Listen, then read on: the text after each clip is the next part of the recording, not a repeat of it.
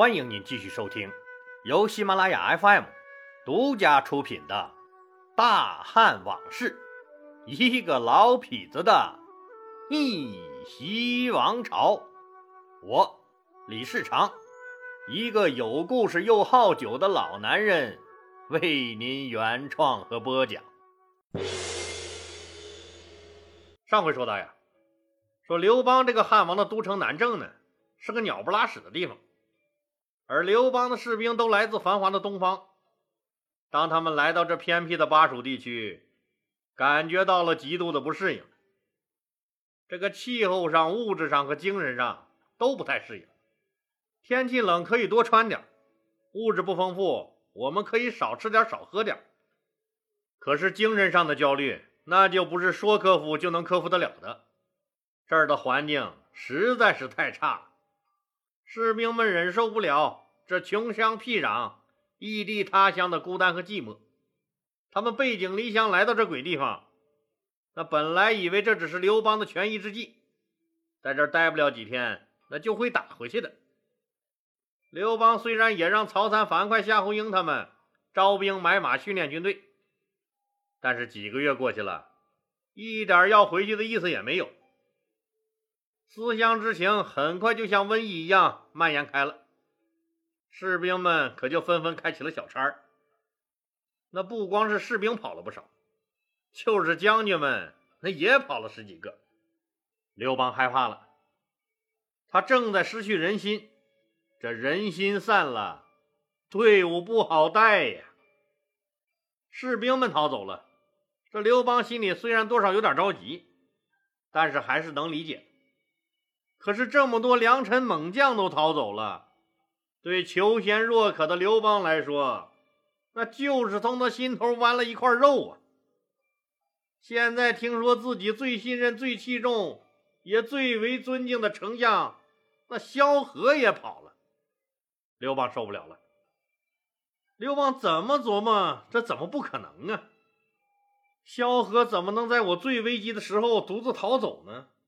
但这确确实实发生了呀，萧何呀，萧何，你对我说的“来这关中，卧薪尝胆，曲线突围”这些话，难道都是骗我的？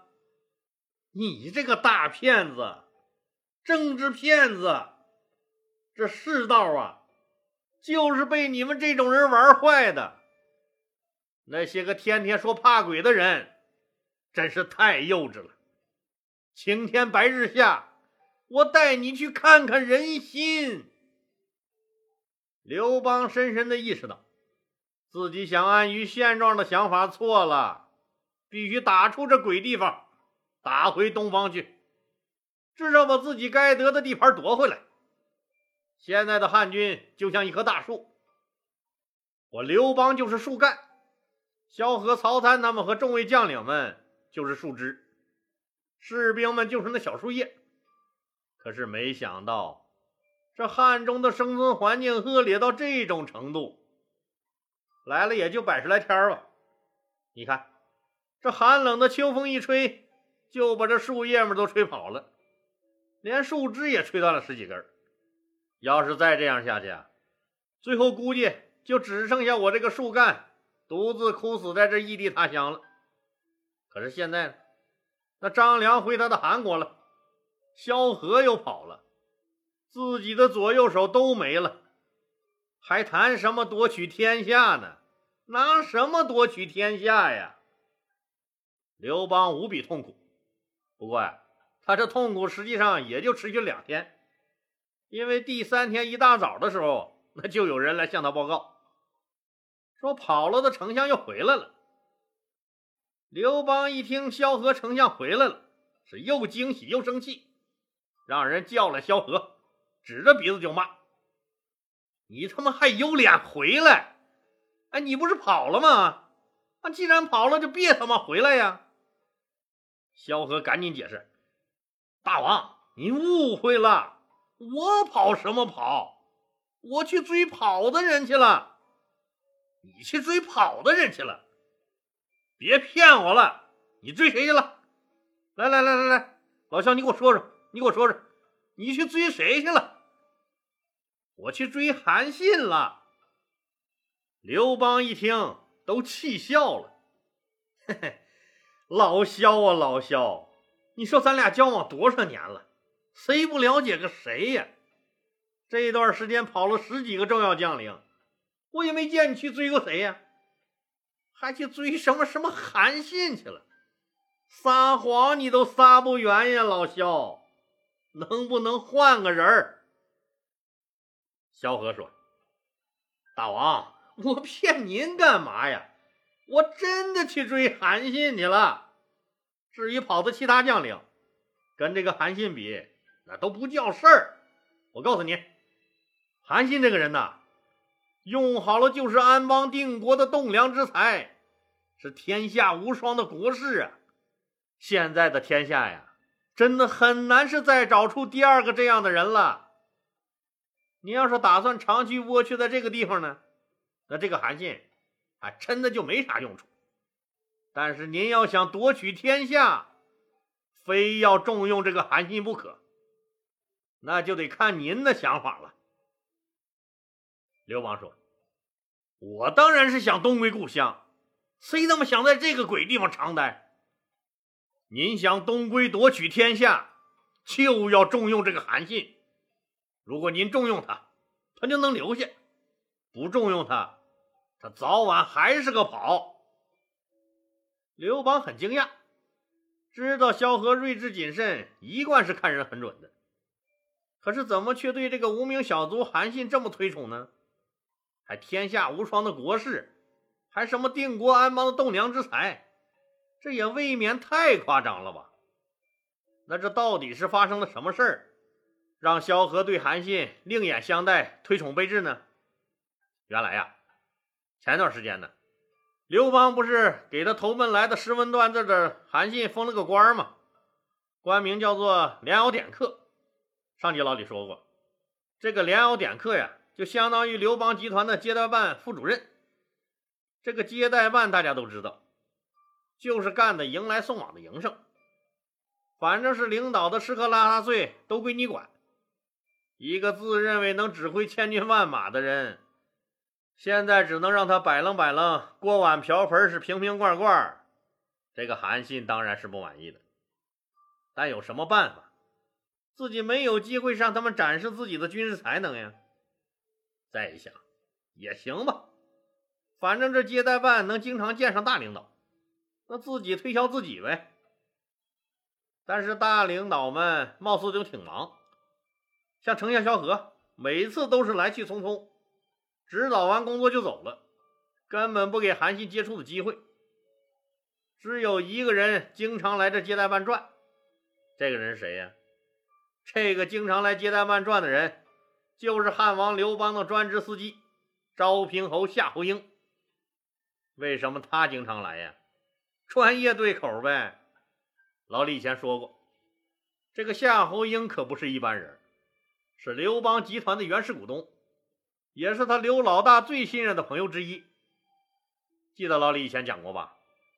作为当年沛县县长司机的夏侯婴，他每当出差路过泗水亭时，只要是县长不在车上。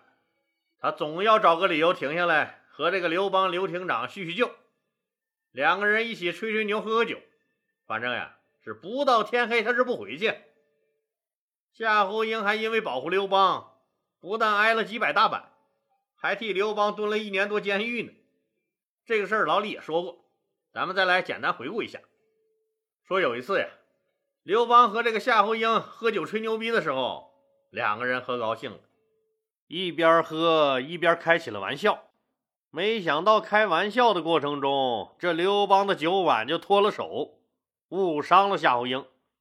哥俩本以为简单包一下，贴个创可贴，几天就好了，没想到事情可没那么简单。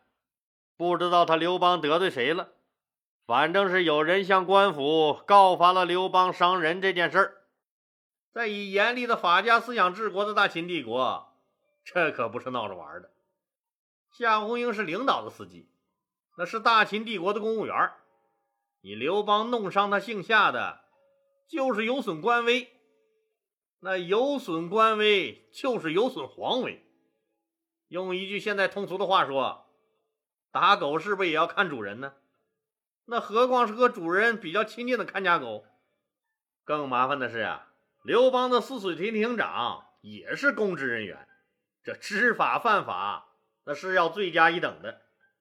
刘邦这下惨了，但他刘三儿的无赖之名，那可不是浪得虚名的呀。他一口咬定，说夏侯婴不是他弄伤的。官府来调查的人也懵了，那不是你弄伤的，那是谁弄伤的？刘邦一耸肩，两手一摊：“那你们只能去问人家夏先生了。我知道是谁把他弄伤的，那没准是让哪家的大姑娘、小媳妇、二手老娘们给挠了呢。” 于是啊，这官府只能去找夏侯婴对质。夏侯婴也明白，这是有人要搞他刘邦呀。只要说的是刘邦弄伤了自己，这哥们儿就得去吃牢饭了。所以。他一口咬定不是刘邦把他弄伤的，刘邦的风险就此解除了。这下轮到夏侯婴麻烦了。官府一直追问他，到底是谁弄伤的你？青天白日的敢公然伤人，一定要法办他。夏侯婴这下傻了。对呀，那谁弄伤的我呀？官府是紧紧追问。夏侯婴是支支吾吾，半天说不出个所以然来。公差们一下发现，夏侯婴在说谎，欺骗官府、包庇坏人也是犯罪呀！可怜的夏侯婴被抓起来打，足足打了几百大板，打的夏先生那屁股都开花了。反正还是那一句话：是我自己不小心摔的，那和人家刘邦没关系。官府也没办法。只好把他扔到监狱里，本着不冤枉好人，也绝不放过一个坏人的思想。那官府啊，是反反复复的查，反正夏先生就是那一句话：“是我自己不小心摔的，和人家刘邦有啥关系呢？”最后只能是不了了之了，关了夏侯婴一年，也最后放了刘邦，免除了罪罚。就从这一点上看，刘邦和夏侯婴的关系。那绝对是老铁中的老铁呀！韩信是没事就拽着夏侯婴喝酒，反正他接待办最不缺的就是酒。两个人畅谈天下，从军事到这个天下形势，韩信呀是口沫横飞，激情四射，对夏侯婴提出的问题也是对答如流，两个人谈得很投机。夏侯婴深深被折服了。他发现韩信实在是个人才，是个大人才。正在用人之际，赶紧向刘邦大哥推荐了这个大人才。既然是夏小弟引荐的，大哥还是很给面子的。二话没说，就把韩信提为治粟都尉。那所谓的粟，就是我们熬粥用的小米。这个职位呢，就相当于刘邦集团的后勤部部长。这一下子就连升了好几级，在刘邦看来，这已经是个不小的官了，换成谁也该满足了。然而刘邦错了，他太小瞧韩信的才气和志向了。韩信是不但胃口很大，梦想也很大呀。韩信非但没高兴，还有了怨气。我胸中的万千用兵之道。难道是用来摆弄这些谷子小麦的吗？不管咋说呀，韩信是当了官了。那当了官这酒局自然也就多了。郁闷的韩信喝点酒，嘴上就没个把门的。有一次呀，他们十几个同僚又聚在一起喝开了酒。反正这个地方呢，这个夜生活除了喝酒还是喝酒，也没有其他什么娱乐项目。喝着喝着。郁闷的韩信酒精上头了，又开始发起了牢骚，骂起了刘邦。一起喝酒的那十三个同僚也随声附和，跟着骂了起来。这个内容当然是说他刘邦被项羽欺负成这样，那屁也不敢放一个，懦弱的跟个娘们似的，窝在这个山沟里做缩头乌龟，不敢出头。这种人可是不堪辅佐呀。有机会咱们还是辅佐明君去吧。没想到他们嚷嚷的正起劲儿，哼，有人可就报告给了刘邦。刘邦是大怒啊！那对韩信他们这种吃着他的饭还砸他的锅、吃奶还骂娘的行为，那是绝不纵容。当时就让把这十四个人押赴辕门问斩。前面的十三个同志的脑袋就像西瓜一样被切下来，滴溜滴溜在地上打滚。终于轮到他韩信了。当跪着的韩信说“四十五度角仰望苍穹”的时候，他真的后悔了。那给项羽看大门，虽然没啥前途啊，但至少能活命，不是？这跳槽跳的，把命都搭上了。反正也这样了，临死再冲一次英雄好汉吧。他正要喊出那句经典台词儿：“来吧，二十年后。”老子又是一条好汉。这话还没出口，他就看到了一个人，一个没事啊，说背着手溜达过来看热闹的人。这个人大家也应该猜到了，就是老司机夏侯婴夏先生。韩信好汉也不当了，对着夏侯婴赶紧大喊：“既然汉王想要夺得天下，为什么？”还要杀英雄好汉，夏侯婴这还真没注意面前这个披头散发跪着的人，居然是质宿都尉韩信韩大人。电影里刀下留人的经典桥段，又在现实中上演了一回。夏侯婴救下了韩信，带着韩信来向刘邦赔罪。刘邦碍于夏侯婴的面子，臭骂了一顿，又让韩信恢复了原职。韩信不死心呐，又悄悄观察，说谁在刘老大面前说话的分量更重一些。最后得出结论：这丞相萧何说的话是最有权威的。刘邦呀，是基本上都能采纳。但是想和萧何套上近乎，也不是这么容易的。萧何是太忙了，每次是来去匆匆。根本就不给韩信接触的机会，夏侯婴只能是又做了一次桥梁和纽带。萧何抽空接见了韩信，两个人一谈论，萧何就被镇住了，佩服的是五体投地呀！这不就是大王要找的能帮他夺取天下的人吗？他韩信就是一条龙，一条蠢蠢欲动的人中之龙。既然是龙，终有冲天而飞的一天。尽管萧何极度欣赏韩信，但是萧何知道呀，韩信刚刚犯过错误，大力推荐他的时机还没到。所以啊，萧何并没有急着向刘邦推荐韩信。萧何在等，等一个合情又合理的大机会。机会一到呀，风起云涌，龙想不上天那都难呐。但是韩信可是等不及了，他天天都等着刘邦的召见，这一等，那仿佛是过了千年万载，等着韩信的花儿也谢了。韩信觉得，说要是丞相萧何推荐自己，刘邦都不重用的话，那就彻底没希望了。又是一个伤心的故事。